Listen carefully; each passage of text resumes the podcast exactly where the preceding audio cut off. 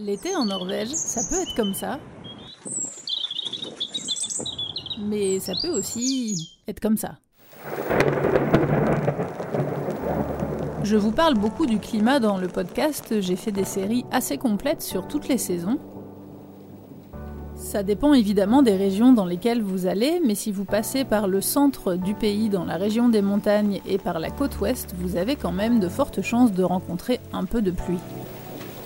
Le meilleur conseil, c'est de surveiller la météo avec l'application norvégienne YR et d'adapter ses activités, son parcours en fonction du temps annoncé.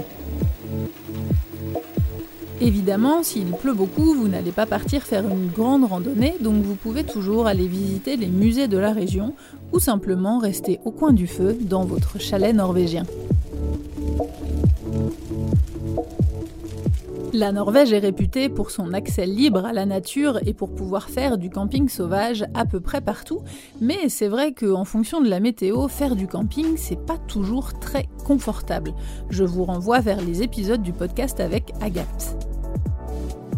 Bien préparer son voyage en Norvège, c'est avant tout travailler sur la logistique, mais c'est aussi prévoir des plans B ou des plans C pour pallier aux problèmes de météo. Ce que je trouve magique avec la Norvège, c'est que c'est beau partout et que même quand il fait pas beau, c'est beau et ça donne ça.